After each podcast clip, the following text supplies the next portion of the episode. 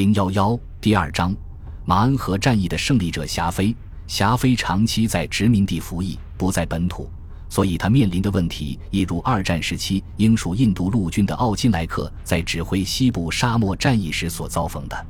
霞飞就任总司令的时候，并不了解部下军官的服役记录，因此很难对法军将领的能力做出准确评判。可是，当战争检测出军官的能力不足时，霞飞的反应甚是雷厉风行。到马恩河战役的时候，法军五名集团军司令中的两个、二十名军长中的十个、七十二名师长中的四十二个，要么被撤职，要么被派到利摩日出任闲职，以至于法语中出现了一个新词 “limoger”。但是，轮到应该清洗总部里那些德格朗梅松的信徒时，霞飞就显得优柔寡断。这也许是因为总部那帮人的势力太强，也许是因为他自己不够聪明，所以喜欢在身边留用一些平庸之辈。但可以确定的是，法军总司令部要为霞飞在位时法军许多最严重的军事灾难负责，而其在国内激起的敌意，也在很大程度上导致了霞飞最终去职。法军总部独自驻扎在上第一的宫殿里。充斥着阴谋诡计和互相拆台的风气，让人想起路易十五的凡尔赛宫廷。多数军官都想踩着别人往上爬，结果总部的各个部门都不想跟其他部门通力合作，而是相互分割，自成一体，搞独立王国。英国首相阿斯奎斯很少说出金句，却有一段形容英国陆军部的妙语。他说：“陆军部里只有三种人，一种人欺骗公众。”另一种人欺骗内阁，而第三种人欺骗自己。这话用来形容一战的法军总部更加贴切。法军总司令部二处用来计算德军损失的方法很奇怪，它基于某种令人惊叹的种族自信，假设每两名法军阵亡就会有三名德军被打死。其实，真实情况往往总是反过来的。三处被二处的情报所迷惑。制定出来的作战计划完全是在纸上谈兵，出了上第一这座象牙塔根本行不通。法军总部拥有自己庞大的宣传机构，任务是欺骗外界，所以总是能够证明自己存在的价值。法军总部里最典型的一名军官，可能就是派驻普恩加莱总统办公室的联络官佩纳隆将军，他被称为“四月微笑”，能把最糟糕的灾难说成伟大的胜利。一九一四年之后，法国政府得不到人民信任，权力根基削弱，因此几乎无法干预法军总部这样一个针插不进、水泼不进的强大独立王国的内部事务。我们可以将霞飞的作用总结为：因为霞飞，战争几乎打输了；可要是没有他，战争肯定会打输。整个一九一五年，德军都在俄国战场上采取凌厉的攻势。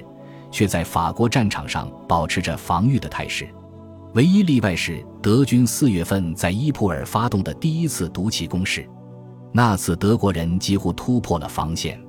同时，霞飞和法军总部遵循着所谓的蚕食策略，顽固不化但代价高昂的不断试图消耗德军实力。有人把这种战略形容为想用没装好的假牙去咬穿一扇铁门。法军发动了一系列攻势。每次都试图突破德军防线，迫使德军撤到开阔地带。可是每次德国人只是在坚硬的白垩土地上更顽强的绝好据守。五月，福煦用十八个师在阿图瓦发动了第一次进攻，只有贝当的三十三军取得了一定的进展，但也只前进了两英里，而且没有后备队来填补缺口、扩大战果。法军损失了十万零两千五百人，两倍于德军。然后被迫停止进攻。九月，霞飞再次发动进攻，这次还有一个目的是救援东线被兴登堡鲁登道夫攻势打得屁滚尿流的俄国人。霞飞的九月攻势比上次更加雄心勃勃。法军同时在阿图瓦和香槟发动进攻，英军则在卢斯发动自己在本次大战中的第一次主要攻势。进攻前的炮击比以往更加猛烈。可是持续时间太长了，等到步兵发起冲锋的时候，已经完全丧失了突然性。德军在应对春季的阿图瓦攻势时，还只设有一道防线。可是这次在香槟，法军突破了第一道防线之后，却被德军第二道防线上的机枪纷纷扫倒。